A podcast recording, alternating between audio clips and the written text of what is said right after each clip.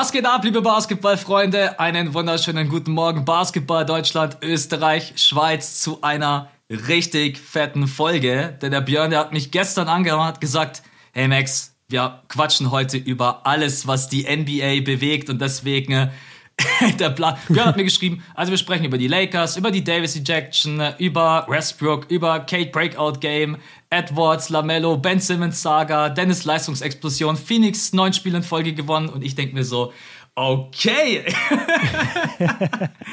ja, ich wollte einfach mal wieder die aktuellen Themen mit reintun. Das ist zwar nice, wenn wir so große Analysen machen, was wir ja echt gerne machen, wo wir uns ein Team rauspicken, aber ich hatte jetzt einfach mal Lust, wieder die ganzen sozusagen heißen Themen einfach zu besprechen. So, ich ja. wollte auch mal wieder so einen Pod machen. Weil auch die letzten beiden Pods halt so ein bisschen exclusive Stuff waren. Einmal mit Kiki und jetzt dann letztens mit dir in Toronto. Und jetzt heute haben wir gedacht, wir geben euch einfach mal wieder komplett den Rundumschlag, was in der Liga gerade so abgeht. Wobei ja. das gefühlt morgen auch schon wieder nicht mehr aktuell sein kann, weil in der Liga gerade so viele Dinge passieren. Aber ja, genau, das ist der heutige Fahrplan, bevor wir allerdings reinstarten. Ne? Ihr seid auf Patreon wieder komplett eskaliert. Wir sind mittlerweile 635 Patronen. Und auch heute wollen wir uns ganz kurz die Zeit nehmen, Danke zu sagen. Es sind wirklich so viele dazugekommen. Endrin, Machete, Band, äh, Sönke, Jan, Dave, Ibrahim, Samuel, Paul, Christian, Original, Stefan, Kevnes, bei manchen weiß ich nicht, ob das ein Nickname ist oder der echte Name, aber der Fabi ist dazugekommen, der Marco, Cenk, Alexander, André, Christian, Meda, Dominik, Tom, Likin, es ist so verrückt, Anusan. Alter, wie viele sind es denn? Julius, Mette, Manuel, Maxi, MRVN, Joel, aber an euch alle vielen Dank. Also ich glaube, es sind wieder über 30 neue Leute mit dazugekommen und wir freuen uns. Also wir freuen uns auf jeden Fall sehr. Es gibt viel Exclusive Stuff. Äh, Björn hat letztens eine geile Aktion rausgehauen für die Patronen. Da gab es 10% auf den dann des Jahresplaner, der übrigens seit gestern äh, zur Verfügung steht, falls ihr Bock habt. Und jetzt. Danke für die Werbung. Und jetzt die nächsten Tage kommt, äh, von mir kommt ein kleiner Ausschnitt mit Dino Roger für alle Patronen exklusiv. Und genau, noch was anderes, was ich jetzt noch nicht verraten will, aber es lohnt sich auf jeden Fall mit dabei zu sein. Max, Max hat wieder Janis interviewt. ja, dieses Mal Steph. Dieses Mal Steph. Ah, nein, okay, ich diese, hab, nein, ja. nein, ich habe Janis leider nicht interviewt. Wollen wir reinstarten? Die Themen habe ich, glaube ich, schon gesagt, oder? Genau. Lake, Lakers, Kate, Edwards, Ben Simmons, Dennis, Phoenix. Nee, wir müssen erstmal wieder mit hier bester Moment, nervigster Moment und Spieler der Woche reinstarten. Ja. Was ist dein bester Moment diese Woche gewesen? Hast du einen? Ja, aber es ist wieder kein Moment, es ist ein ganzes Spiel und zwar die 42 Punkte von Trey Young gegen die Bucks. Was mir natürlich eigentlich wehgetan hat, weil ich die Bucks wirklich sehr, sehr feier und jetzt nicht zuletzt wegen dem Titel einfach liebe und ich habe auch neulich dir schon erzählt, äh, ich glaube auch in irgendeinem Exclusive Pod habe ich dir erzählt, äh, dass ich gerade das Buch von Janis lese und mir das einfach extrem gut gefällt. Am Sonntag hast du es mir erzählt, ja, genau. Genau, deswegen bin ich total in dem Bugs-Thema und Janis-Thema drin. Aber diese Explosion von Trey, auf die habe ich irgendwie die ganze Saison schon gewartet. Mir hat es gefehlt, dass Trey mal 40 auflegt und wirklich so, eine, so einen geilen Abend einfach hat. Weißt du, so, so ja. eine typische Trey Young-Nacht, wo du einfach gerne zuguckst, wo, jede, wo jeder Wurf krasser ist als der davor und du denkst dir jedes Mal, ey, das kann nicht sein, dass der auch noch reingeht. Und so hat Trey in dem Spiel gespielt und das hat mir einfach sehr, sehr viel Spaß gemacht. Vor allem, weil er die meiste Zeit sogar von Drew Holiday verteidigt wurde. Und wenn du gegen einen der besten Verteidiger der NBA so eine Leistung abrufst, weil er hat auch sehr, sehr gut getroffen. Ich glaube, Dreier und aus dem Feld jeweils über 60 Prozent. Das hat mir einfach mega Spaß gemacht. Ich habe auch eine Reaction dazu gemacht auf einen Cut und da sieht man auch, äh, wie viel Bock mir das gemacht hat. Also ja, auf jeden Fall mein, mein bester Moment diese, diese Woche. Als Bucks-Fan hast du es gerade auf jeden Fall nicht leicht oder alle Bucks-Fans, weil die haben halt mehr Verletzte als das ist so crazy. Ja, Alter, jeder ist dauernd verletzt oder im Covid-Protokoll. Die spielen manchmal entweder nur mit einem richtigen Starter oder mit gar keinem Starter. Das ist crazy. Aber wir sprechen da auch gleich bei den Lakers drüber. So bei manchen Teams sollte man einfach nicht zu viel auf die Regular Season geben. Und beim Defending Champion gebe ich da einfach nicht viel drauf, weil der verteidigende oder der amtierende Meister hat immer Probleme. Das mhm. ist immer so, dass da in der Saison irgendwas ist, weil die in einem ganz anderen Rhythmus sind, in einer ganz anderen Stimmung durch den Titel gewinnen. Also ich mache mir da keinen Kopf, aber ja, es macht gerade nicht so viel Bock natürlich. Ja, was willst du natürlich auch machen? Erst ist Drew verletzt, dann, äh, oder, oder Drew war, glaube ich, verletzt. Da muss man auch immer so aufpassen, wer ist überhaupt im Corona-Protokoll und wer ist verletzt. Man checkt schon gar nicht mehr. Also, also Middleton ist auf jeden Fall im Corona-Protokoll, genau, ich weiß. Dann, äh, Lopez Bobby, ist verletzt schon lange. Genau, ja. Bobby Port, das war ja auch eine Zeit lang raus, der ist jetzt wieder zurück, immerhin. Di Vincenzo ist immer noch nicht da, also bei den Bucks würde ich echt auch noch abwarten, bis überhaupt erstmal wieder alle da sind. Aber bei den Hawks läuft es ja auch, also trotz des Sieges jetzt, der mal mega wichtig war und Trey Young hat ja vor zwei Jahren so ein bisschen sein Spiel umgestellt von diesem Highscorer, ich hau dir jedes Spiel 30, 40 Punkte, ist er mehr so zu einem Mix aus Playmaking, und Scoring Machine. Also er kann es ja immer noch. An dem Abend hat er natürlich gefühlt alles getroffen. Der eine Dreier ist ja, was ist los mit ihm? Mhm. Und die Hawks brauchen ihn. Die Hawks brauchen ihn gerade ganz dringend. DeAndre Hunter fällt jetzt leider wieder zwei Monate aus. Die haben noch keinen Rhythmus. Die hatten einen relativ schweren Anfangsschedule. Das muss man halt auch immer mit einfließen lassen. Ne? Aber Trey Young, der heiß läuft, ist immer geil. Aber er zeigt es gerade, finde ich, zu selten. Ne? Ich würde mir diese Spiele, mhm. wo er einfach mal übernimmt und sagt, okay, ich muss jetzt heute 30, 40 Punkte und er kann das ja. Also Trey bringt halt wirklich alles mit, was es braucht. Ja, aber durch die Regeländerung hat sich sein Spiel schon verändert. Also ja, das, das habe ich, dann, ja. hab ich dann auch gemerkt. Er kann das halt nicht mehr. Er kommt nicht mehr ähm, so wie früher so ganz einfach an die Linie. Er kann diesen Move nicht mehr machen, der ihn letzte Saison ja sehr berühmt gemacht hat in, in dem Bereich. Und das ist schon eine Umstellung, glaube ich, wenn dir plötzlich so ein Teil deines Games wegbricht. Weil früher konnte er sich immer darauf verlassen, halt einfach das zu machen. Und jetzt kann er das aber nicht mehr machen. Ja, das stimmt. Ja, das einige sind gerade am Kämpfen. Ich finde, die Saison ist generell so ganz schwierig einzuordnen, wegen den Verletzten, ne? wegen dem neuen Ball, wegen den neuen Regeln. Alles so ja, richtig Mann. einzuordnen ist ganz schwierig. Also mein bester Moment, ich mach's ganz kurz, war der Towns Buzzerbeater zur Overtime aus folgendem mhm. Grund die Distanz, der Winkel und wie der Ball geflogen ist, wenn du mich in der Luft gefragt hättest, ob der reingeht, ich hätte auf gar keinen Fall, ich hätte gesagt niemals. Und dann geht der übers Brett rein und das war mal so ein kleiner Moment, wo ich mich für die Timberwolves gefreut habe, weil die Saison läuft bisher alles andere als rosig und irgendwie in einem Spiel spielt mal Towns gut, dann wieder Edwards gut, aber so als Team kriegt man es eigentlich nie gebacken, und so ein Buzzerbeater, der eigentlich die Chance 0,0001% ist, dass der so reingeht, also von der Position auch, ähm, ist einfach richtig geiles Ding gewesen. Und obwohl ich kein Timberwolves-Fan bin, habe ich mir da gedacht, okay. Äh, deswegen war das so ein bisschen mein bester Moment jetzt. Es gab aber auch noch viele andere Momente. Es gab auch diesen, ich glaube, das war Lou dort gegen die Kings. Der hat, glaube ich, den Ball weggestealt und hat dann die entscheidenden Punkte gemacht. Also es gab ein paar geile Aktionen, aber der Towns Buzzerbeater, der hat mich auf jeden Fall gekriegt. Nervigster Moment. Ich habe es reingeschrieben und ich lass erst mal dich. Hast du was anderes oder? Nee, deswegen lass einfach drüber reden. Ja. Also ich habe ich hab das Gleiche. Die Davis Ejection vergangene Nacht, also von äh, Montag auf Dienstag gegen die Bulls. Und da zieht es einem so langsam schon wirklich im wahrsten Sinne des Wortes die Schuhe aus. Also für euch zur Erklärung, Davis versucht einen LU-Pass zu fangen, schafft es nicht, fällt darauf hin und verliert seinen Schuh. Lonzo Ball ist dann noch so nett und bringt ihn dem Schuh. Davis äh, zieht ihn dann an und die Bulls stehen beim Inbound. Und man denkt Beim eigentlich Einwurf. so. Ja, genau, richtig. und man denkt eigentlich so, okay, jetzt wartet man halt, bis Davis seinen Schuh angezogen hat und dann geht's weiter. Einfach so Fair Play. Aber der Ref gibt halt den Inbound frei und Davis sagt dann zu Recht, hey, hallo, ich bin gerade noch meinen Schuh am Anziehen, was soll denn, was soll denn der Mist? Und bloß weil er das gesagt hat, gibt's ein zweites T und er wird ejected. Und dann bist du wirklich als Fan, sitzt du da und denkst dir so, egal was für ein Fan. Ich habe mir die Kommentare unter den YouTube-Videos durchgelesen. Jeder ist einfach nur noch fassungslos. Was, was soll das? Das ist so mittlerweile subjektiv, persönlich. Ich will zeigen, ich habe mehr Macht wie du.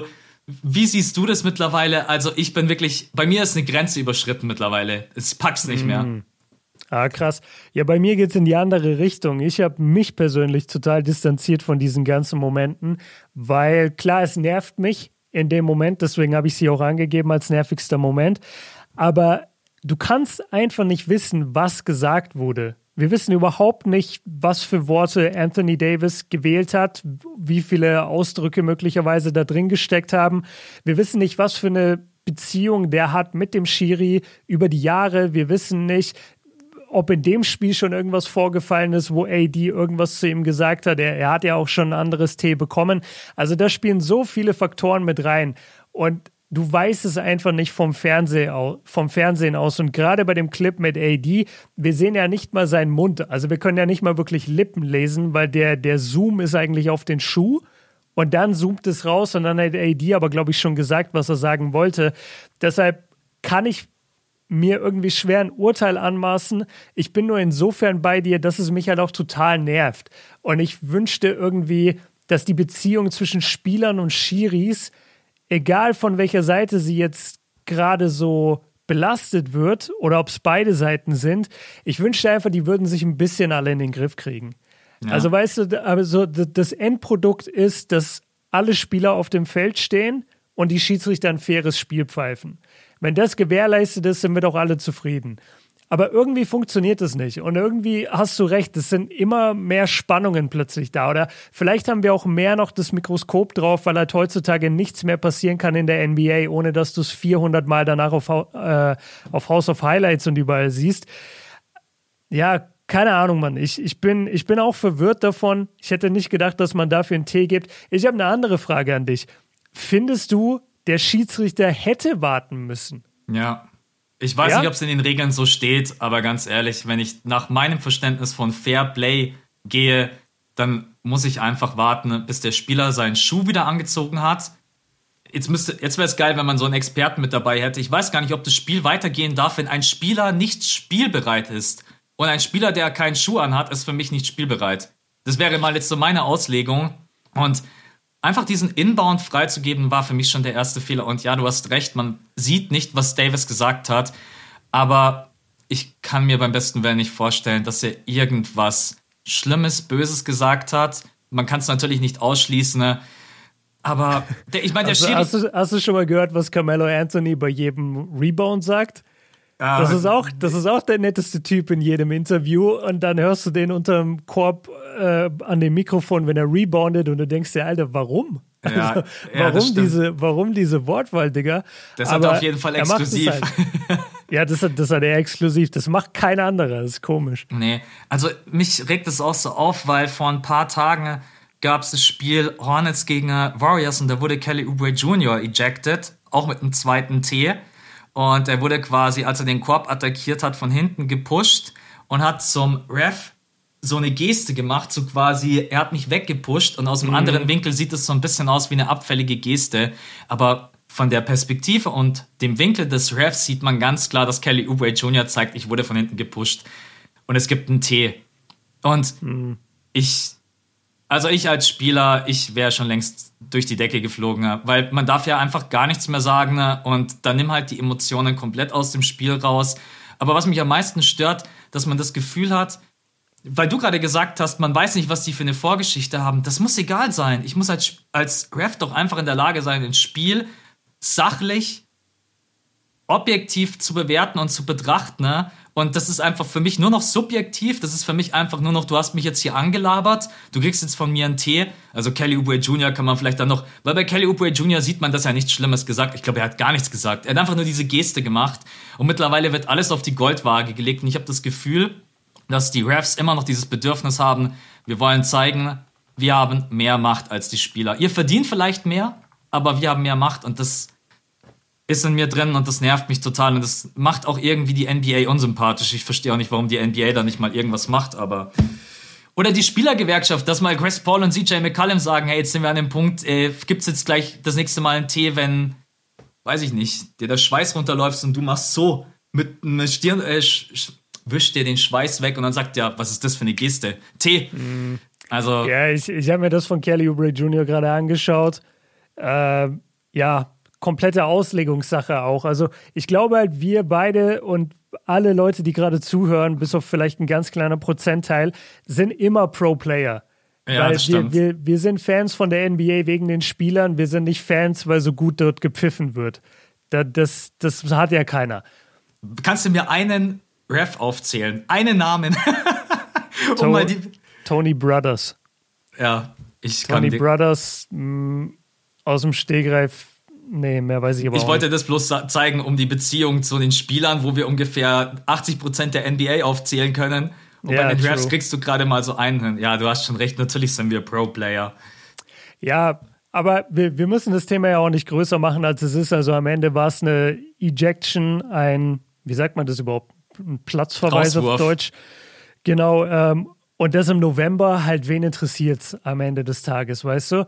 Aber theoretisch, ja, man, man weiß halt nie, was dahinter steckt. So, aber ich bin super genervt davon als Fan. Es war sowieso dann zu dem Zeitpunkt schon ein 20 Blowout. Punkte. Ja. Genau. Ähm, keine Ahnung, ob man den dann rauswerfen muss, aber ey, ich Ja. weiß es nicht, Mann. Kommen wir lieber zu was Positivem. Ja. Und zwar Spieler der Woche. Und da starte ich jetzt mal rein, weil ich, ich kann es nicht fassen, was der gerade für eine Saison spielt. DeMar DeRozan. Auch heute Nacht wieder. Vor allen Dingen, dass der doch den Dreier so treffen kann, auch wenn bei niedrigem Volumen. Warte, ich sag's euch mal ganz kurz, wie viele Attempts er gerade nimmt. Ja, immerhin 2,5, 37,1 Prozent von draußen. Ist der Topscorer bei den Bulls, 26,9 Punkte und überragende Quoten. Nimmt kaum schlechte Würfe, erlaubt sich so gut wie gar keine Turnover, hat glaube ich sogar hier gerade ein Career Low mit 1,9 und wie er das einfach spielt aus der Mitteldistanz. Ich find's richtig geil, wie er so dieser New Generation nochmal zeigt, hey, aus der Mitteldistanz, ich zerstöre euch alle.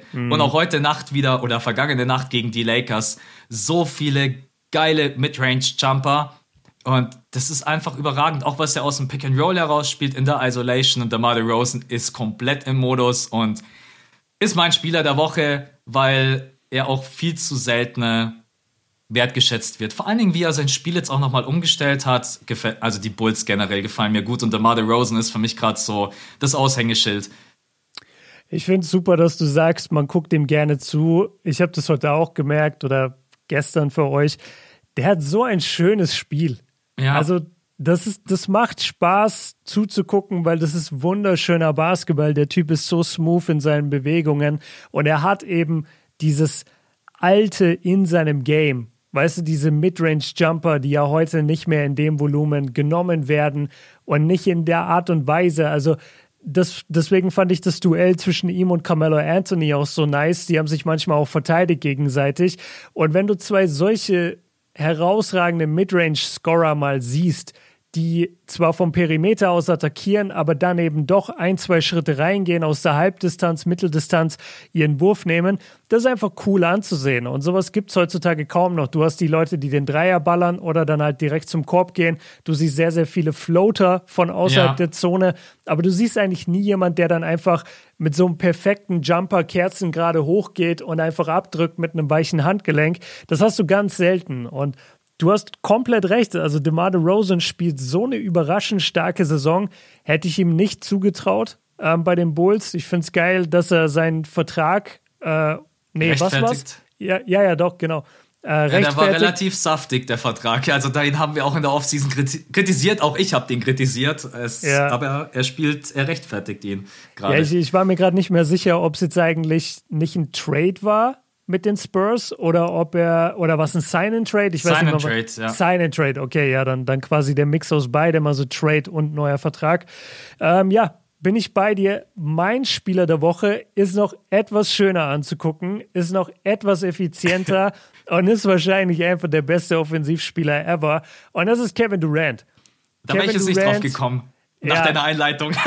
Alter, in den letzten drei Spielen, 30, in den letzten drei Spielen, drei Siege, 30 Punkte im Schnitt, sieben Rebounds, fünf Assists geschenkt, so kriegst du sowieso immer dazu. Aber der Typ ist die Effizienz in Person. 67 Prozent aus dem Feld, fast 64 Prozent von der Dreierlinie bei 3,7 Versuchen. Also mir hat das jemand neulich geschrieben, irgendwie, irgendwie per DM hat er, ich krieg's nicht mehr ganz zusammen, aber er meinte sowas wie, es ist eigentlich nur noch unfair, Kevin Durant zuzugucken, weil der Typ nimmt Würfe, die sich andere Spieler nicht nehmen trauen und trifft sie aber mit einer Effizienz, wie als würde er ein Layup machen. Ja. Und, und das bringt es einfach auf den Punkt. Also Kevin Durant hat kein Gewissen beim Abdrücken. Er, er sieht auch keinen Gegenspieler, weil er halt einfach 2,10 Meter zehn groß ist. Und dann hat er so einen smoothen und effizienten Jumper, dass es ja für mich einfach der Spieler der Woche ist. Und ich glaube, er wurde auch Western Con äh, sorry, Eastern Conference Player of the Month, wurde ja, er, glaube ich. Ja. ja. und auch vollkommen zu Recht, weil es, es gibt niemand, der auf dem Level so effizient performt. Das ist unfassbar. Ich weiß nicht mehr, was ich zu diesem Typen sagen soll. Für mich ist es einfach aktuell der beste Spieler auf diesem Planeten. Ne? Und die Würfe, die er daneben wirft, die wirft er nicht daneben, weil die so gut verteidigt sind, sondern weil er in dem Moment einfach nicht gut zielt, aimt. Also ganz, ganz selten, dass mal jemand wirklich so contestet, dass man sagt, okay, da hat KD jetzt daneben geworfen, weil es gut verteidigt war. Du musst mhm. es eigentlich schon so machen wie so die Rookies, die versuchen, Scotty Barnes, Franz Wagner, ihm den Ball vorher wegzustehlen, ihn gar nicht ja. überhaupt erst zum Wurf kommen zu lassen, weil wenn Durant hochsteigt, dann hast du, du siehst einfach kein Land und in den Playoffs wird KD das größte Mismatch von allen sein. Also wenn KD ja. fit ist, hast du alleine schon einfach so einen Cheatcode auf dem Feld stehen. Und vor allen Dingen, ich habe immer das Gefühl, der spielt noch nicht mal bei 100 Prozent. Ich habe immer so das Gefühl, Sieht der geht so locker aus, ne? Ja, so locker, flüssig. Ich habe das Gefühl, der geht vielleicht gerade so 70 Prozent, zieht dann ein bisschen an, wenn er merkt, okay, wir brauchen es jetzt gerade aber zusammengefasst. Und aber auch noch die ganzen anderen Dinge, so die, die fünf Assists, die man mittlerweile so im Durchschnitt einfach so als selbstverständlich ansieht. Aber Kevin Durant ist auch jemand, der keine schlechten Würfe nimmt, der das Spiel mit gut laufen lässt und auch ein guter Verteidiger ist, gut reboundet. Der Typ kann alles und ja, also da kann ich dir schlecht widersprechen. Kevin Durant ist ein absoluter Wahnsinn. Ja, und deswegen hat James Harden auch vollkommen recht, als er da vor ein paar Tagen so ein bisschen mit ah, einem ja. Lachen, ein bisschen mit einem Lachen gesagt hat, auf die Frage, was soll man machen, wenn es bei ihm gut läuft und bei Durant, also was soll die gegnerische Defense machen? Und dann meinte James Harden einfach so ganz trocken beten. Ist so geil ist, gewesen. und das ist wirklich so. Ich habe mir das Spiel gegen New Orleans, genau, gegen New Orleans habe ich mir das Spiel angeguckt. Und da war es echt so, James Harden hatte ein ziemlich gutes Spiel.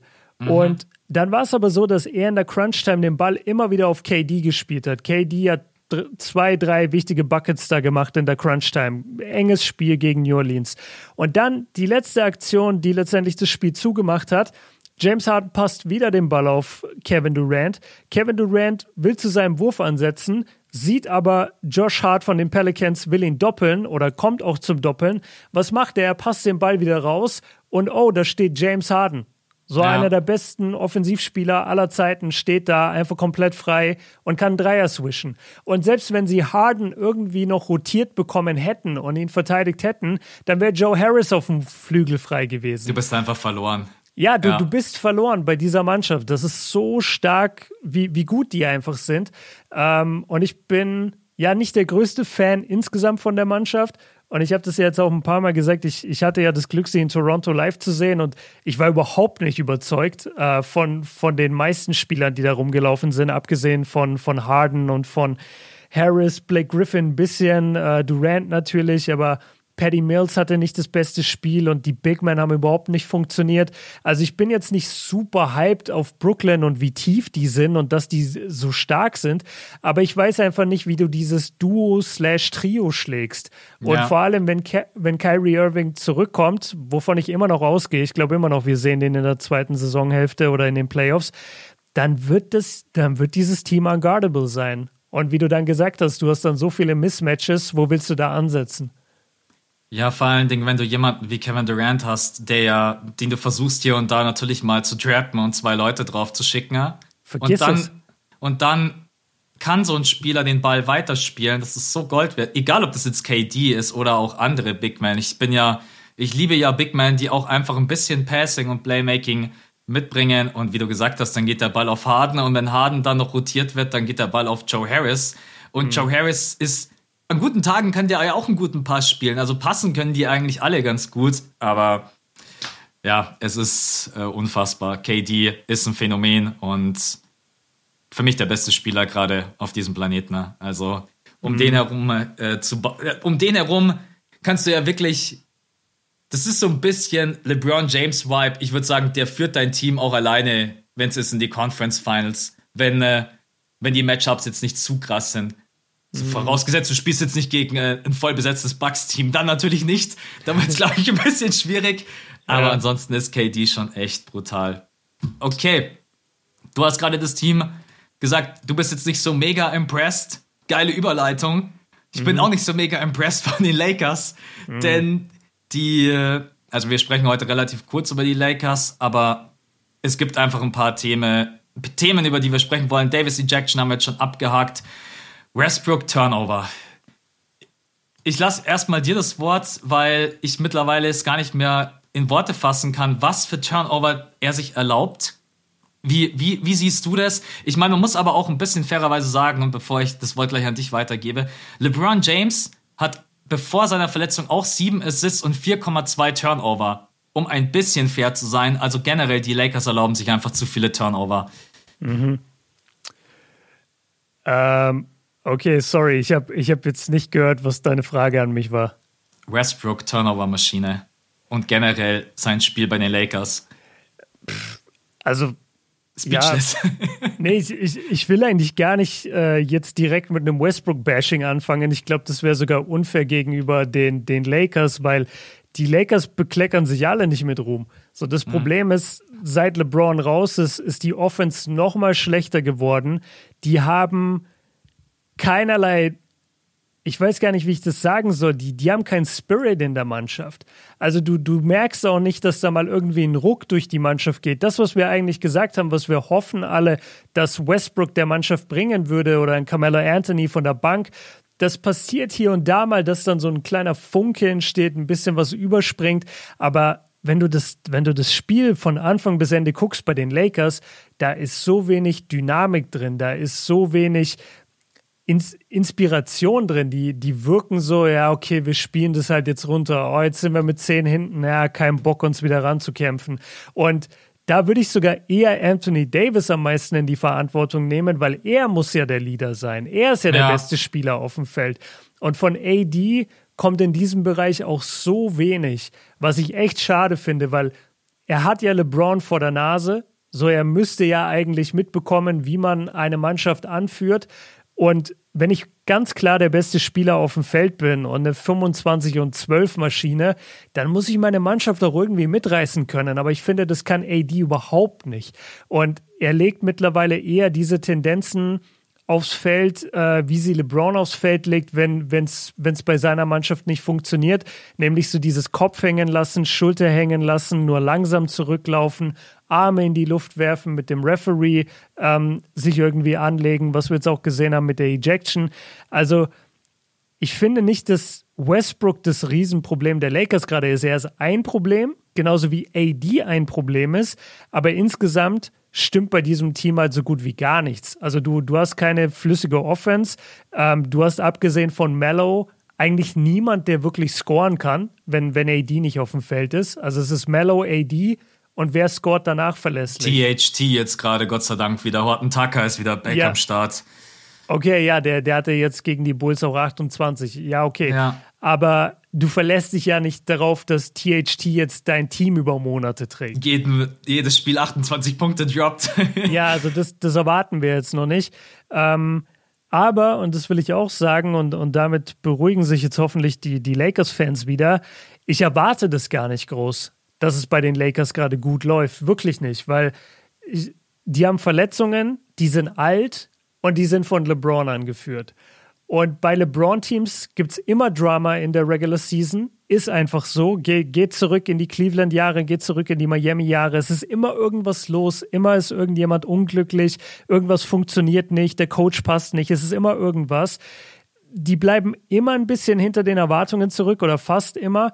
Und man merkt in der Saison eigentlich nie so wirklich, ob die jetzt ein Play, also ob die jetzt ein Championship-Contender sind oder ob die in der ersten Runde rausfliegen. Und dann entscheidet sich am Anfang der Playoffs, okay, haben sie den Schalter oder haben sie ihn nicht zu 95 Prozent der Fälle in LeBrons Karriere hatten seine Mannschaften den Schalter. Da hat er dann einfach gesagt, okay, Jungs, wir sind jetzt da und los geht's. Und dann haben sie die Playoffs dominiert, sind in die Finals. Letztes Jahr hat es nicht geklappt, da war er aber auch verletzt, AD war verletzt.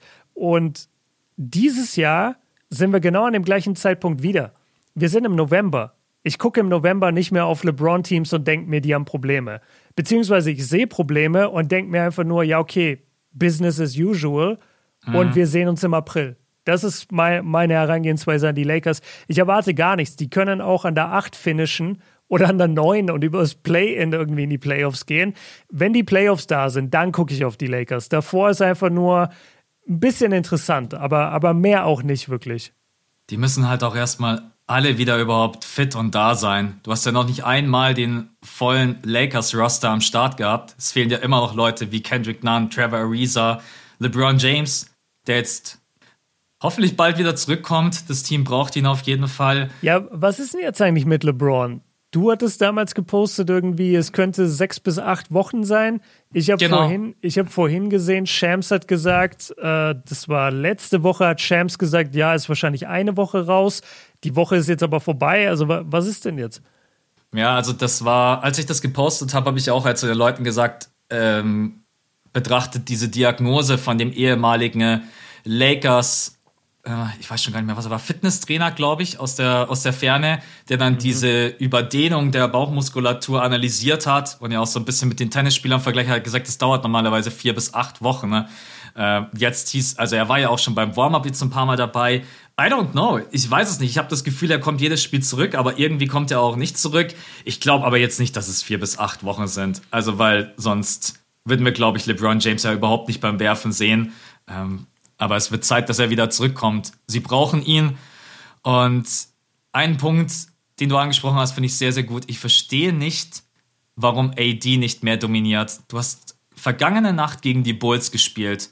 Ohne Pat Williams, ohne Vucevic. Der muss die eigentlich im Frontcourt auseinandernehmen.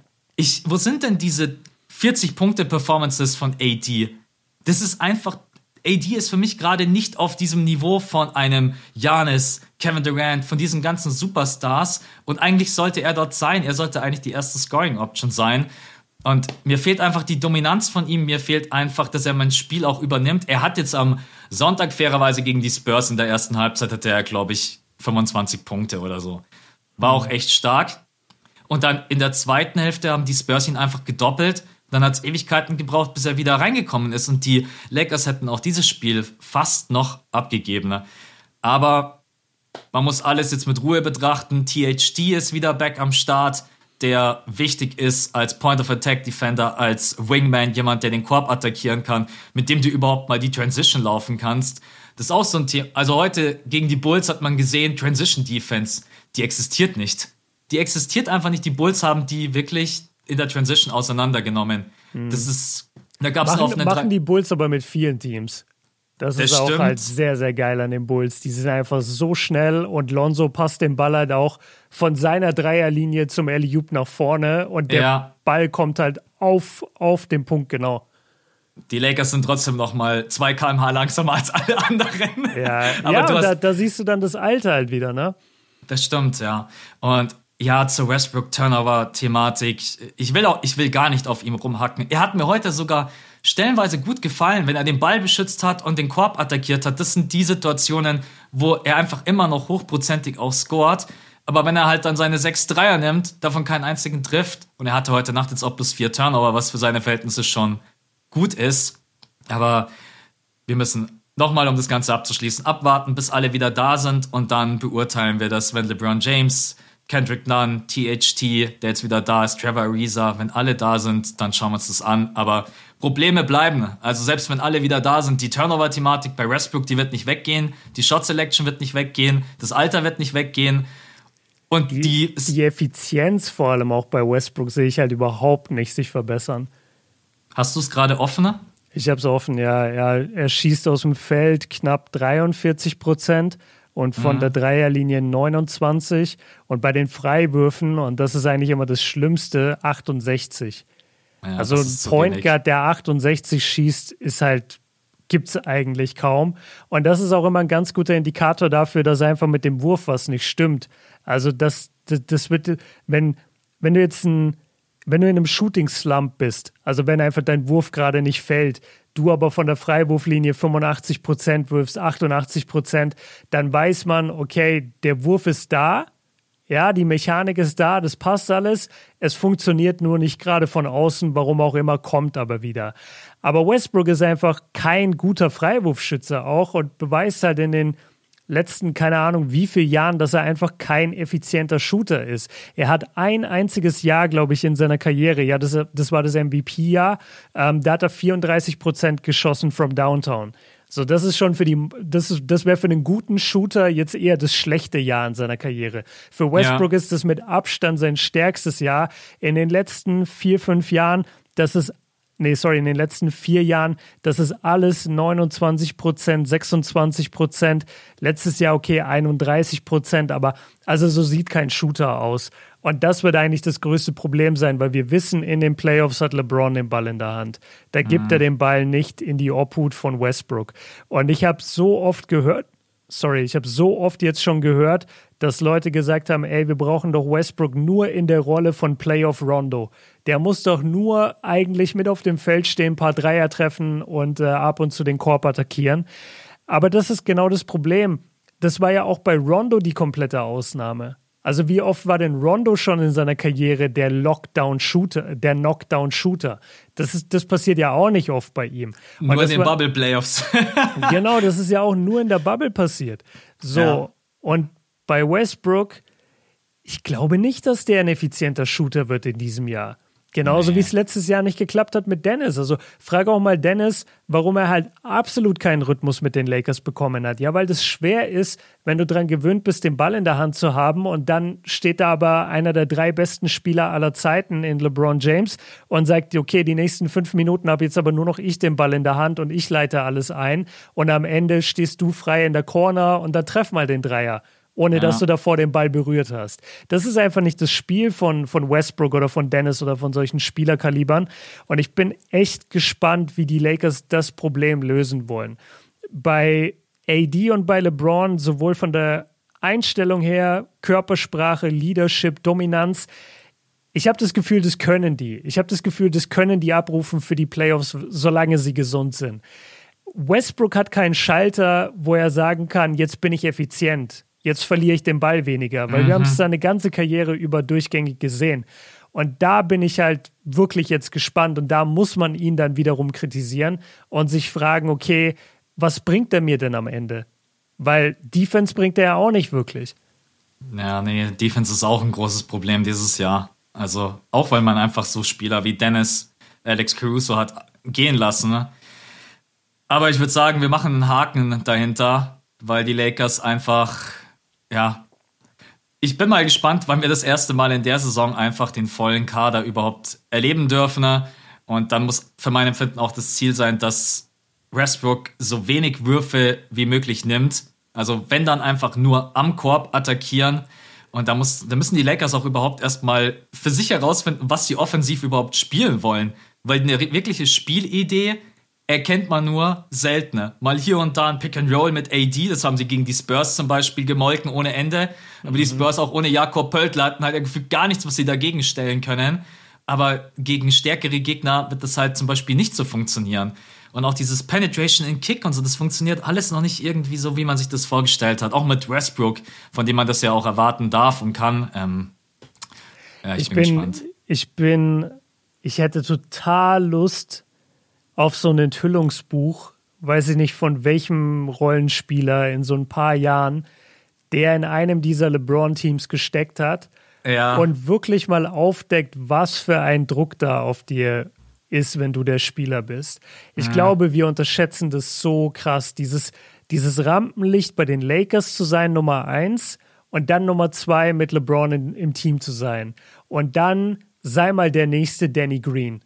Weißt du, der, der den komplett offenen Dreier von LeBron serviert bekommt, aber der Ball fällt nicht rein. Ja. Und also Danny Green, hat, zerlegt. Danny Green hat damals Morddrohungen bekommen, als er diesen so Wurf absurd. nicht getroffen hat. Also Wahnsinn. Und ich glaube echt, dass das eine sehr, sehr angespannte, ähm, ein sehr, sehr angespanntes Arbeitsverhältnis sein sein wird da bei den Lakers. Und es wird nicht leicht sein, mit LeBron zu spielen. Und da gibt es bestimmt, wenn die Karriere vorbei ist, wird es da mal ein paar Spieler geben, die sich dazu äußern. Und da bin ich sehr drauf gespannt. Gar nicht, gar nicht jetzt negativ gegen LeBron, gar nicht, dass er jetzt irgendwie ein Arsch wäre. Ich glaube, LeBron ist an sich ein ganz cooler Teammate. Ich glaube nur den Druck, den er mit sich bringt und den er ja auch auf sich lasten hat. Ich glaube, wenn der mit dir auf dem Feld steht, dann bist du nochmal ganz anders unterwegs, was deine eigenen Würfe angeht und dein eigenes Decision-Making. Und ich kann mir einfach vorstellen, dass das wahnsinnig viel Druck auch auf die eigenen Spieler dann eben auswirkt. Das fände ich einfach nur spannend. Ich, ich wollte jetzt gar nicht irgendwie negativ über LeBron reden. Das bringt er einfach mit, wegen des Status, den er genießt.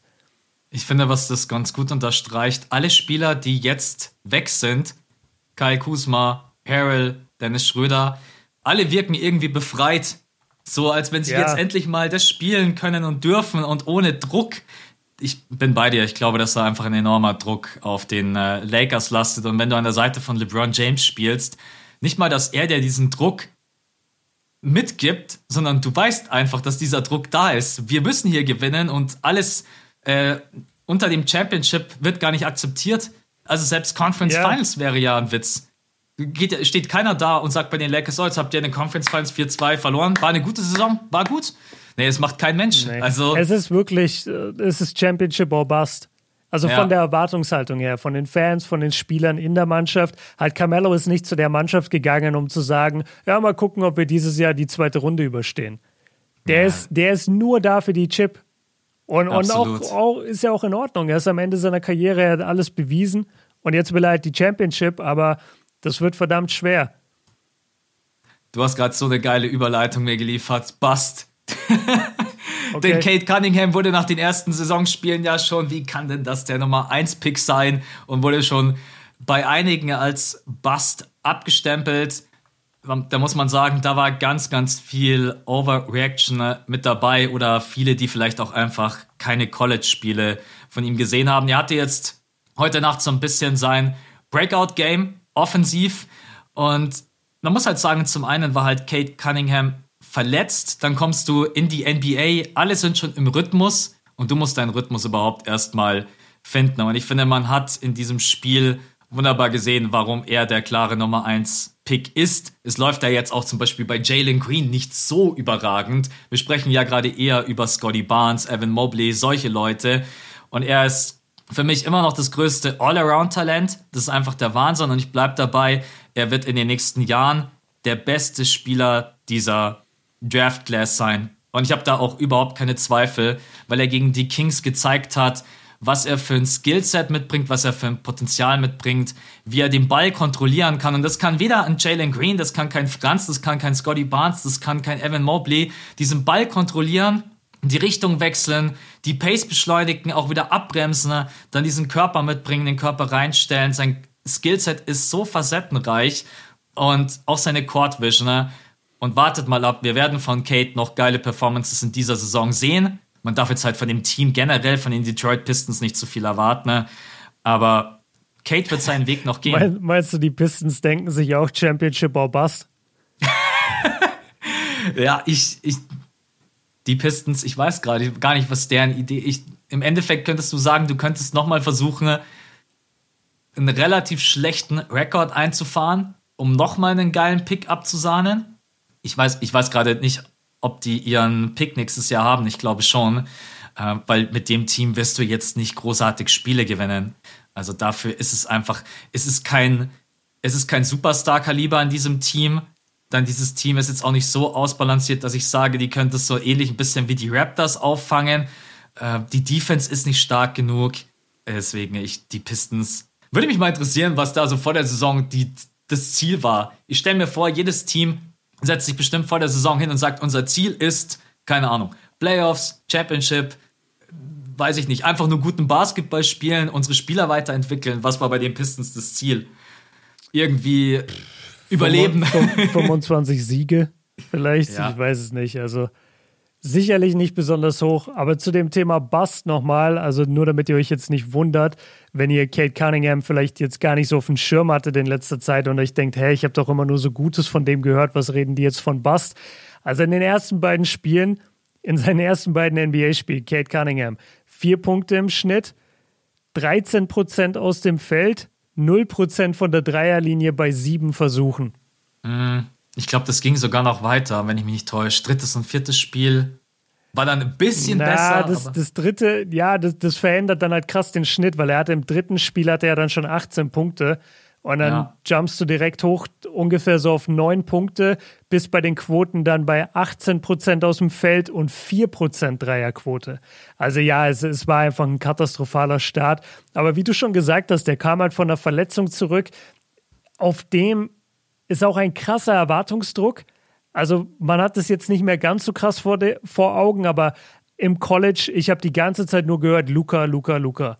Das mhm. ist der neue Luca, das ist der neue Luca Doncic. Und das ist schon verdammt hoher, hohes Potenzial, was ihm da ähm, angelastet wird. Angelastet wird, ja.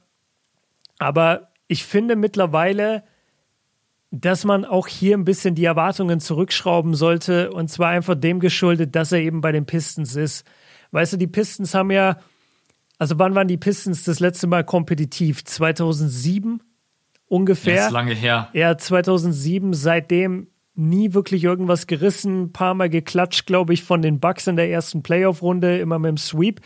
Aber das ist ja keine Franchise, die in den letzten 10, 12 Jahren irgendwas gerissen hätte.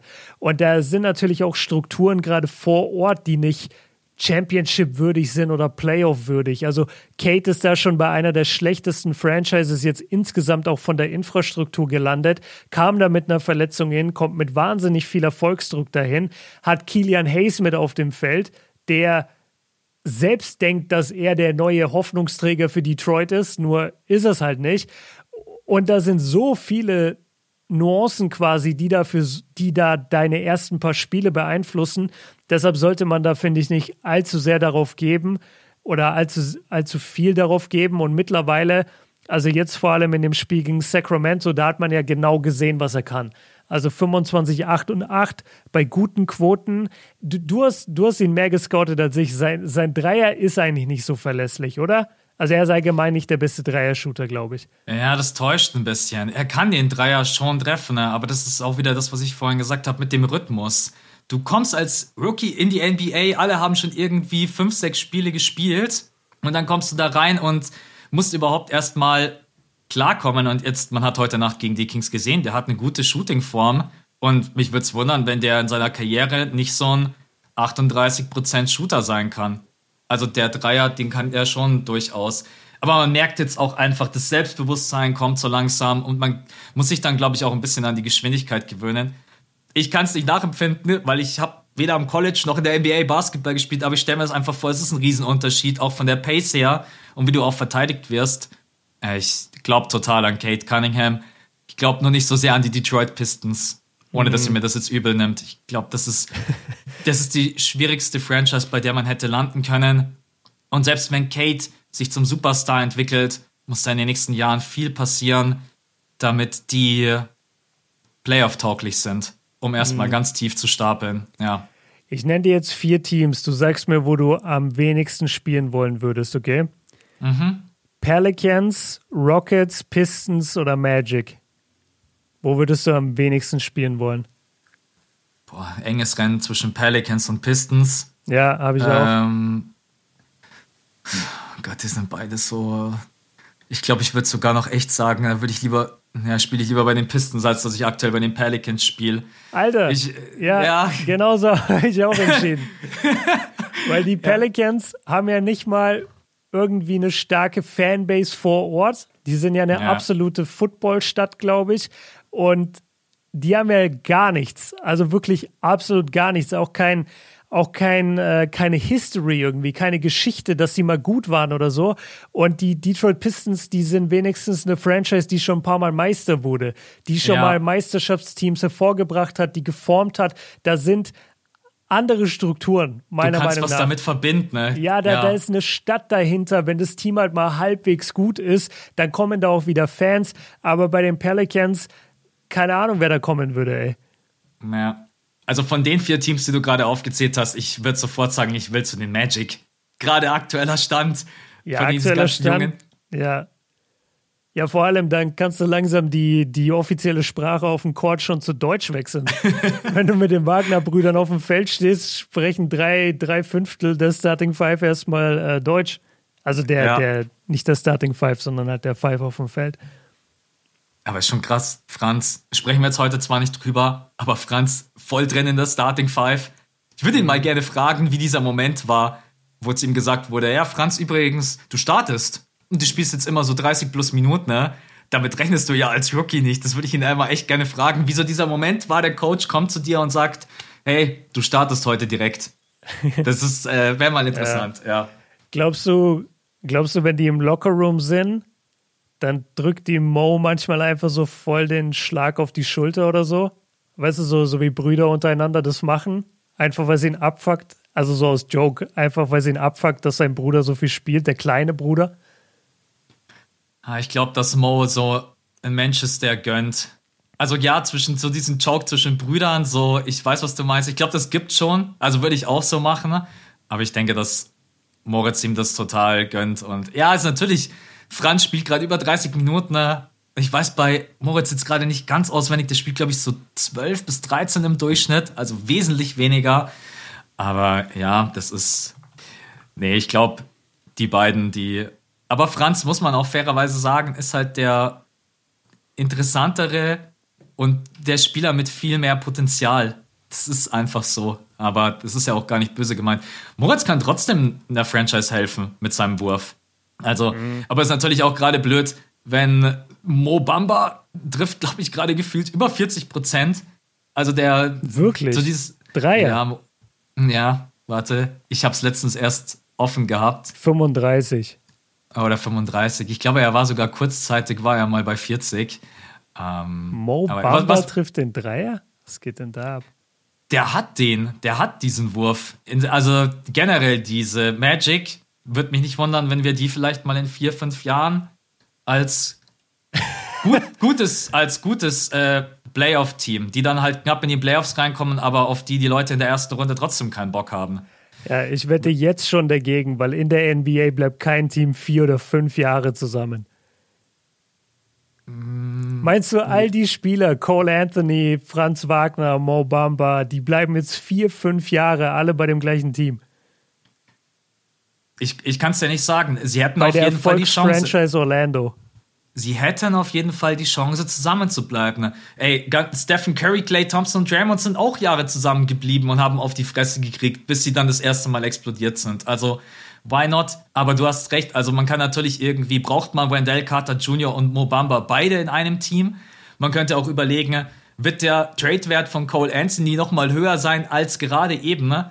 Wir mhm. wissen ganz genau, dass die Magic im äh, Backcourt total überbesetzt sind also dieses Front Office, ähm, ja, kann sagen, wir bleiben erstmal so zusammen, aber man kann auch überlegen, ob man das Team nochmal umstrukturiert. Aber ich sag's mal so, im Kern könnte ich mir vorstellen, dass das Team zusammenbleibt, dass so Jalen Sachs jetzt und Franz Wagner ähm, in Kombination vielleicht mit Wendell oder Mobamba, dass die irgendwie zusammenbleiben. Aber jetzt nicht, dass alle da bleiben.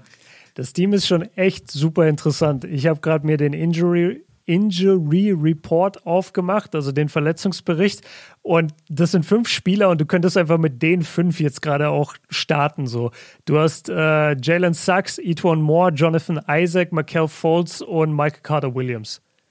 Total ist, crazy, ist jetzt ja. nicht die geilste Starting Five, aber würde mich jetzt auch nicht überraschen, wenn die Magic sowas in der Vergangenheit aufs Feld schicken, weißt du? Ja. Das ist irgendwie total spannend. Isaac habe ich total vergessen, Was dass der ja auch noch mit fehlt. Jonathan Isaac, ey. Kommt der jemals zurück?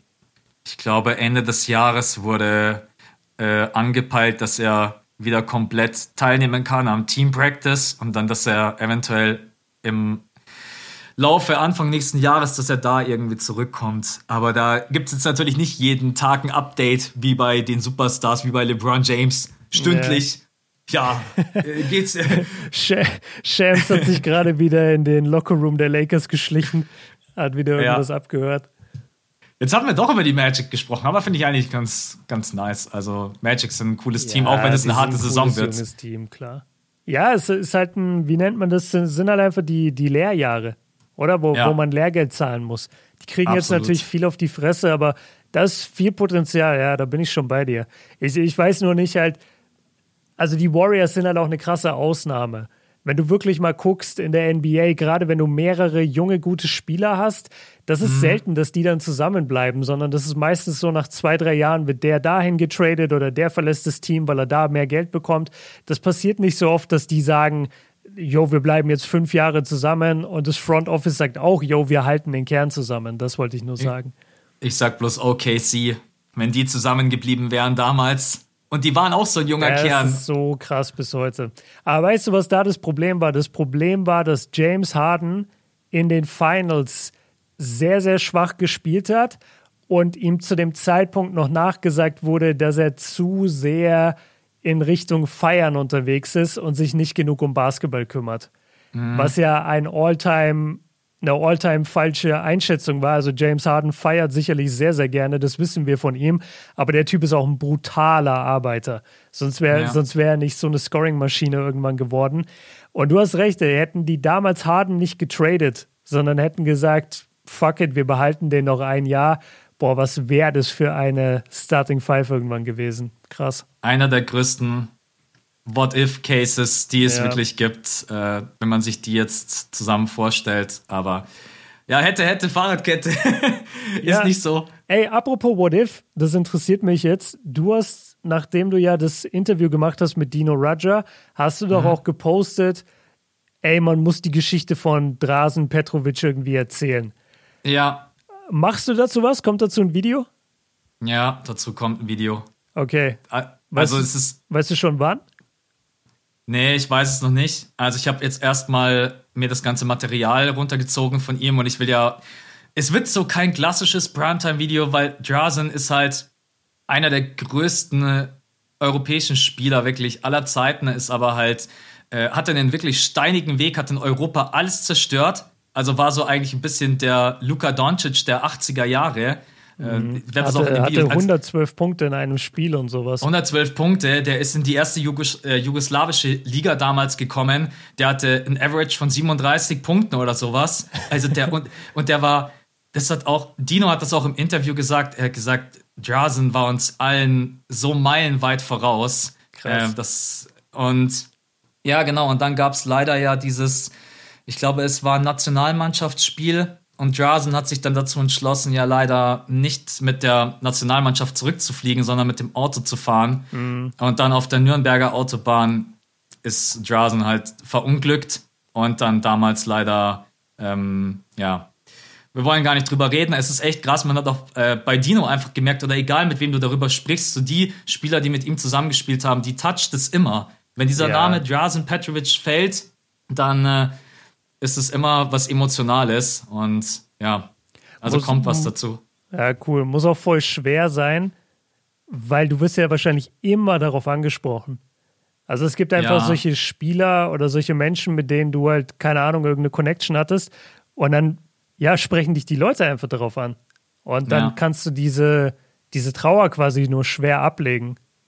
Ja, also ich habe auch versucht, das so zu formulieren, dass ich da jetzt nicht irgendwie komplett reinstocher und Dino ist gleich mit was sehr Coolem reingestartet. Und zwar, er hat, und das sagt so viel aus, und dann können wir das Thema auch zumachen. Sein erster Satz hat gar nichts mit dem Spieler Drazen zu tun gehabt, sondern einfach nur, er hat gesagt, es war so ein toller Mensch. Und mhm. dann war Pause. Mhm. Und das alleine sagt schon auch viel aus, äh, was die Divas, Dino, so diese ganze jugoslawische Nationalmannschaft damals, was die für einen Draht zu ihm hatten. Und ja, traurige Geschichte. Das ist gibt viele traurige What-If-Geschichten, ne? Also.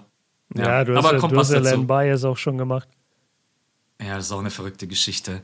Ja. Das ist vielleicht mal so eine. Können wir mal als Extra-Folge machen. Was wäre, wenn die größten What-If-Cases der NBA-Geschichte? Machen wir einfach fünf und gehen so ein bisschen durch, weil dann können wir können es ja nicht wissen. Ne? Wir können ja nicht in die mm. Zukunft schauen und was wäre, wenn, aber dann kann man einfach mal so drauf loslabern und die Leute wissen. Ne? ey, What If-Folge. Ja, ja, dann, dann quasi so unter dem, unter dem Überbegriff so Schicksalsschlag. Also wo, genau. dann, wo dann Verunglückte dabei sind, wo aber auch viele Drogenopfer äh, dabei sind. Also nicht zuletzt ja. Len Bias, aber auch so in den, in den 70ern gab es, glaube ich, viel Drogen in der NBA und ABA. Und da gibt es ja. auch viele Leute, die ihre Karriere komplett zerstört haben. Ey. Absolut. Wie sind wir da jetzt drauf gekommen? Ich weiß gar ähm, nicht. Mehr. Weiß ich auch nicht mehr, aber wir wollten, also wir können noch das Edwards-Thema machen und wir können auch sagen, wir betrachten die Entwicklung von Dennis äh, genau. äh, einfach noch eine Woche weiter, weil wir hatten eh neulich erst die Celtics, habe ich irgendwie im Kopf. Ähm, dann können wir auch beim nächsten Mal Celtics und Phoenix machen. Machen wir das so, ja. ja. Hol mich mal bei Edwards mit Lamello ab. Du hast es mir geschrieben. Ja, ich, ich habe versucht, ganz kurz zu googeln. Ich habe nichts gefunden. Ne? Nein, genau. Ich, ich habe dir das nur so als Joke geschrieben, weil ich dachte, du hast es mitbekommen. Also ich habe Max geschrieben, so äh, als Thema habe ich ihm geschrieben, äh, Anthony Edwards disst Lamello, Fragezeichen. Und das war mhm. eigentlich so angelehnt an solche Typen, die halt immer aus allem einen Hot Take quasi machen wollen. Und ja. letztendlich war das aber gar nicht der Fall, sondern es war ganz anders. Ähm, Anthony Edwards wurde wohl nochmal gefragt, irgendwie nach dem Rookie of the Year. Und dann hat er gesagt, ey, ganz ehrlich, mir ist der Rookie of the Year Award eigentlich ziemlich egal. Ich versuche MVP ah, zu werden. Ja, ja, und ja. Ähm, dann hat er sogar noch gesagt, also das, das ging davor und da hat er sogar gesagt, ey, ich freue mich für Lamello, weil uns wurde nachgesagt, dass wir kein starker Draft-Jahrgang wären und deswegen mhm. bin ich froh, dass wir überhaupt so ein spannendes Rennen hatten und dass halt ein anderer jetzt den Award hat, weil das einfach zeigt, wie, wie vielseitig wir quasi sind. Und ähm, ja, das fand ich einfach nur interessant, weil ich dachte mir auch, pass auf, der wird wahrscheinlich jetzt auch die nächsten paar Jahre immer trotzdem wieder auf diesen Award angesprochen. Und er wird immer gefragt, so, ja, findest du wirklich, Lamello hatte den Award verdient vor dir? Und ich fand seine Herangehensweise daran ganz cool, weil er sich damit halt komplett aus der, aus der Nummer rauszieht und er gleichzeitig aber zeigt, dass er eine ganz andere Ambition hat.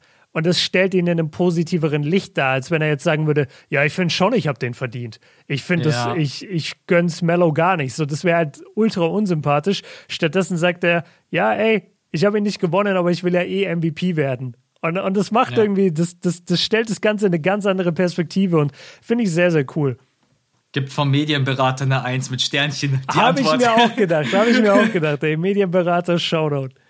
Wobei ich glaube, der hat keinen Medienberater, weil was der auf den PKs immer raushaut, der, der ist so der witzig. Sagt, der sagt einfach komplett, was er denkt und das tut dem Sport gut. Einfach so einen Typ mit Ecken und Kanten und man nimmt ihm das auch nicht so übel, weil der ist jetzt natürlich noch ein junger Kerl. Manche sagen, ja, der Edwards wieder, ist wieder funny unterwegs. Mal schauen, ob das in fünf Jahren dann immer noch so ist. Ähm, und ich glaube, MVP wird hart, aber ich finde es cool, wenn man das als Ziel hat. Weil, ja, der Award, der Rookie of the Year Award, da, da kann er dem jetzt, warum sollte er dem jetzt hinterher trauern?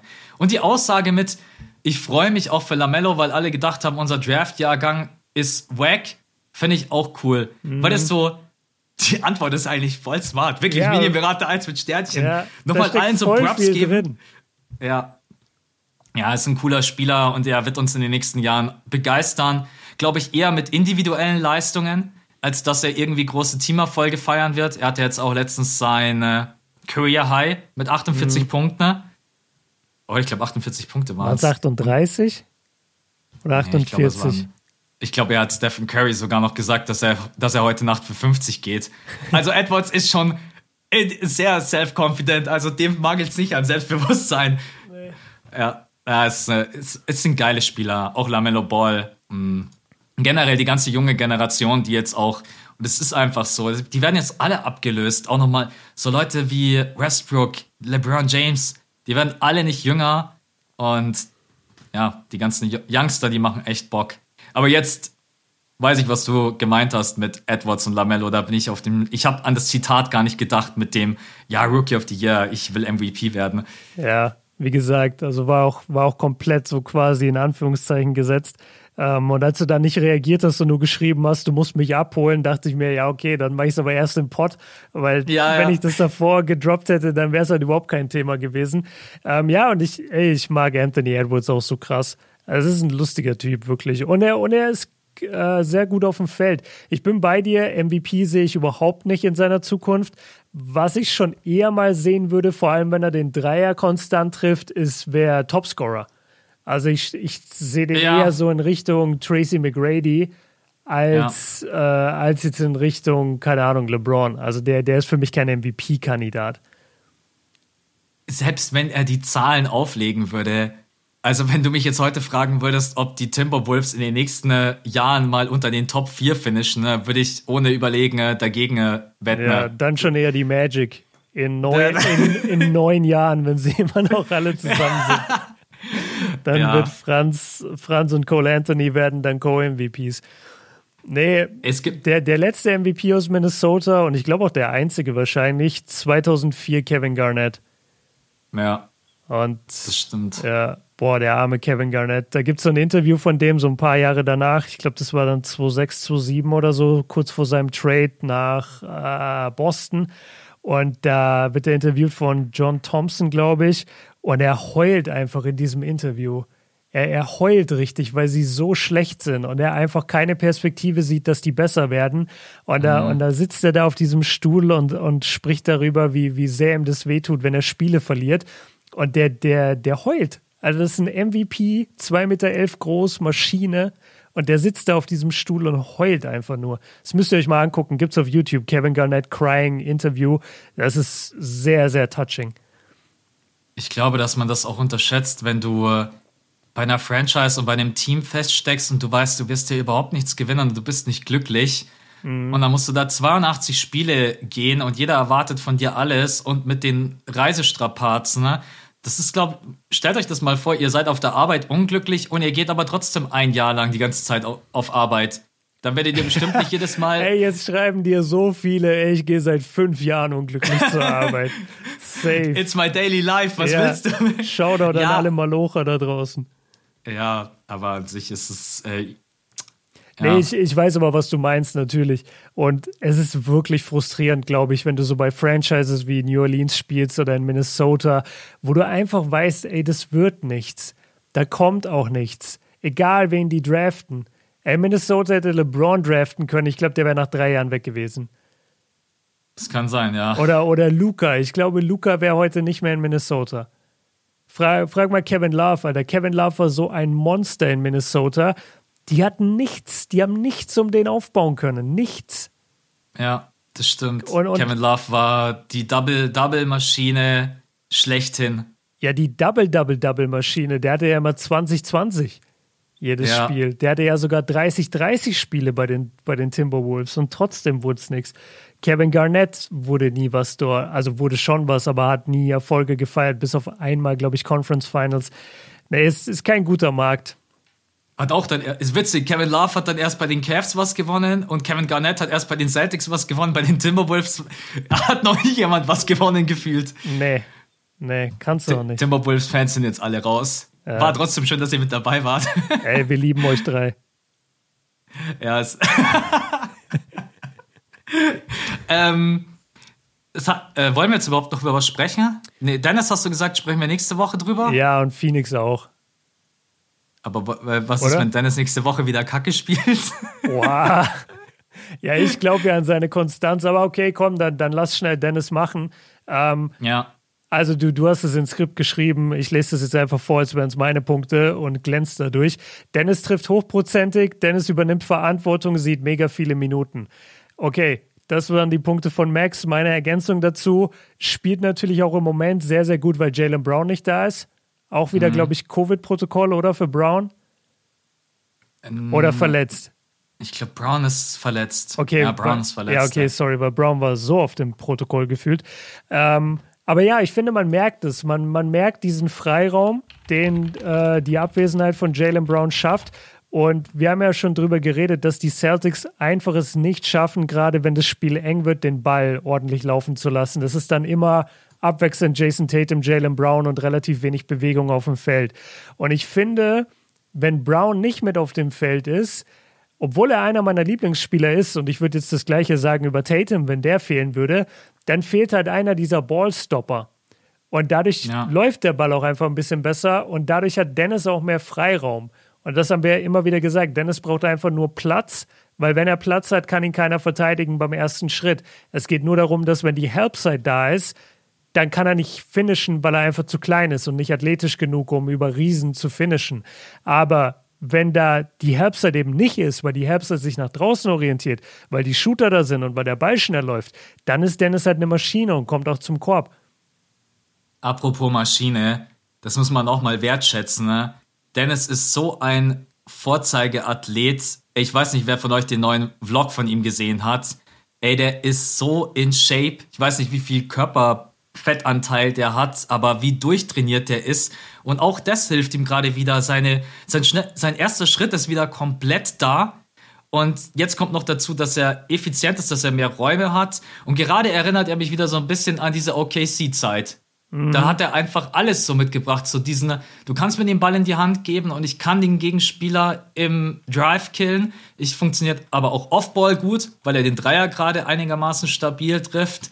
Äh, er kann Playmaking-Aufgaben übernehmen und dann ist Dennis so ein verdammt guter Rollenspieler. Sagt ja keiner, dass Dennis ein Star ist oder was weiß ich.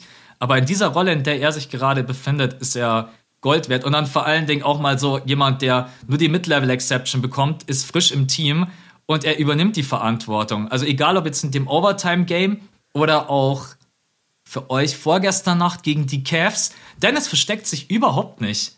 Und das nee, gefällt null. mir. Null. Und auch gegen die Cavs, da hast du ja auch eine Reaction hochgeladen. Hat er leider den Wurf halt nicht reingemacht. Also im ersten war, von diesen. Ja, war ein sehr schwieriger Wurf, aber muss man ja. sagen. Aber generell, so wie Dennis gerade spielt, ja, also sein Geld ist ja sowieso wert. Ist ja. ganz ehrlich. Also, wenn der so weiter spielt, der wird auch seinen Vertrag kriegen. Wenn es nicht von den Boston Celtics ist, dann von einem anderen Team. Aber ist ein interessanter Punkt, den du ansprichst. Mal schauen, wie es läuft, wenn Jalen Brown zurückkommt. So dieser Ballstop, bei dem Begriff finde ich ganz gut. Weil ja. das ist echt immer so, Jalen Brown kriegt den Ball, oh, und jetzt Tatum kriegt den Ball, oh, und jetzt, und jetzt fehlt gerade einer von den beiden. Genau, und dadurch ist einfach mehr Bewegung drin und schnelleres, also gar nicht schnelleres Decision-Making, sondern der Ball fliegt einfach schneller. Ja. Ja, Mann, ey, schauen wir mal, was da in den nächsten sechs, sieben Jahren, wenn das Team so zusammenbleibt, passiert. ey, und, das wird mein neuer Running Gag jetzt mit dir. Kann, ihr, kann bitte jemand irgendeine Notiz machen und in fünf, sechs Jahren wird es unseren Podcast immer noch geben und dann könnt ihr mir schreiben, Max, du hast es damals predicted. Ja, die, Magic die sind Magic sind jetzt in den Finals und Franz und Mo werden Co-Finals MVP. Franz, der alte MVP. Ja. Ja, würde ich gar nicht ausschließen, äh, dass er mal so ein Spieler sein könnte, keine Ahnung, aber ey, ich weiß nicht. Ich glaube nicht, dass die Mannschaften so lange zusammenbleiben heutzutage. Aber bei Dennis zum Beispiel würde ich es mir sowas von wünschen, dass er bei den Celtics bleibt. Einfach mal ein paar Jahre jetzt wirklich eine, eine Heimat finden. Genauso wie in OKC. Einfach da mal zwei, drei Jahre dann wirklich sein. Ähm, und nicht so dieses, okay, jetzt zu den Lakers, ah, da hat es nicht geklappt, jetzt zu den Celtics ein Jahr, ja, okay, danach wieder weg. Da findest du ja nie ein Team und einen Rhythmus. Und es ist genug Talent und ähm, Jugend da um mit den Celtics in den nächsten paar Jahren im Osten wirklich was zu machen. Das wäre nice, wenn er dort bleiben würde. Ich würde, ich würde mich sehr freuen. Also ich würde Dennis auch auf gar keinen Fall abgeben, weil egal wie du ihn integrierst, er wird den Celtics helfen. Ne? Ich weiß, es gibt einige, die ihm immer kritisch gegenüberstehen. Bei manchen ist es auch einfach subjektiv, die ihn einfach nicht leiden können. Ich finde, Dennis macht einen super Job kann in der Starting Five funktionieren, äh, kann von der Bench wunderbar funktionieren, bringt vor allem Defense mit, Energie. Und wenn er jetzt, die wird die Leistungen jetzt natürlich nicht halten. 38 ne? Punkte, das war schon nah dran an seinem Career High. Mhm. Career High war 41 Punkte gegen die Jazz 2018. 18. Ja. ja.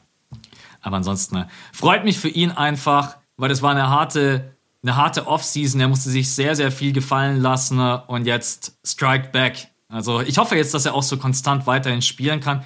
Und die ersten Spiele waren jetzt auch nicht so mega schlecht. Ihm hat halt einfach bloß die Effizienz gefehlt. Die ist jetzt gerade da. Die kann natürlich auch wieder in den ein oder anderen Spiel weg sein. Aber zusammengefasst, das wird schon. Und ich glaube auch, dass Dennis bei den Celtics bleibt. Ich würde es mir wünschen. Das Einzige, was ich noch anmerken will, Ich glaube, wir haben ein bisschen zu positiv über den Dreier gerade geredet. Also wenn ich mir das so angucke, der ist bei 33 Prozent jetzt über die ganzen Spiele bisher, 14 Spiele. Da sind so viele schlechte Momente dabei, also so viele Nullnummern. Und das Einzige, was die Quote ein bisschen rettet, ist, dass er einmal vier von sechs gegangen ist und einmal jetzt zwei von drei. Und das sind halt jeweils 66 Prozent. Wenn du ja. Und klar, ich sage das immer, also wenn du das jetzt rausrechnest und dann schreiben mir Leute, ja, kannst du aber nicht rausrechnen. Ja, verstehe ich, aber also ich kann mir ja 14 Spiele angucken und wenn ich sehe, in der in 10 von diesen Spielen hat er eine Dreierquote von 30 Prozent und dann schießt er zweimal über 60 und dadurch steigt die Quote ein bisschen, dann weiß ich trotzdem, die eigentliche Dreierquote, mit der ich rechnen kann, ist um die 30 Prozent.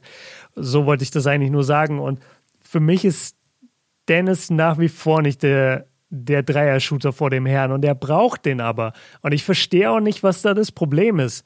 Wirklich nicht. Ich, ich kann das nicht verstehen auf dem Level, auf dem die alle agieren. Wenn du ein Guard bist, hast du ja sowieso einen ordentlichen Wurf. Dann musst du doch diesen fucking Dreier treffen können mit der Zeit. Er kann ihn ja treffen, ne? Das ist ja das, was einige so ärgert. Ja, aber, recht, aber er zeigt es ja nicht. Also 30 oder 33 Prozent, selbst wenn wir mit den 33 gehen, nicht mal das ist mhm. eine gute Dreierquote. Nicht ja, für den du Guard. Hast absolut recht. Also diese gute Dreierquote, die ich gerade angesprochen habe, ist halt jetzt auch das Momentum, diese Leistungsexplosion. Aber zusammengefasst muss der Dreier halt natürlich noch wesentlich besser fallen. Und er hat halt auch viele offene Dreier das ist auch so das Eben. Problem. Man kann nicht mal sagen, dass die alle irgendwie, weil er hat jetzt nicht den schnellsten Release auf diesem Planeten. Ne? Jeder, der Dennis schon mal hat werfen sehen, der weiß das. Mhm. Dann ist es immer so, bei Dennis habe ich immer so das Gefühl, der ist da so ein bisschen gechillt, wenn es um den Dreier geht. Ja. Ah, der Ball kommt, jetzt locker ich mal noch die Schulter und dann nehme ich ihn. Das stimmt, Aber, er nimmt ihn sehr langsam hoch. Das stimmt. Ja, genau. Bo ja, stimmt. Ist eigentlich, also, ist eigentlich voll komisch, weil er ist so schnell, er hat so einen schnellen Drive, aber bei den Armen ist dann die Geschwindigkeit irgendwie nicht ganz da.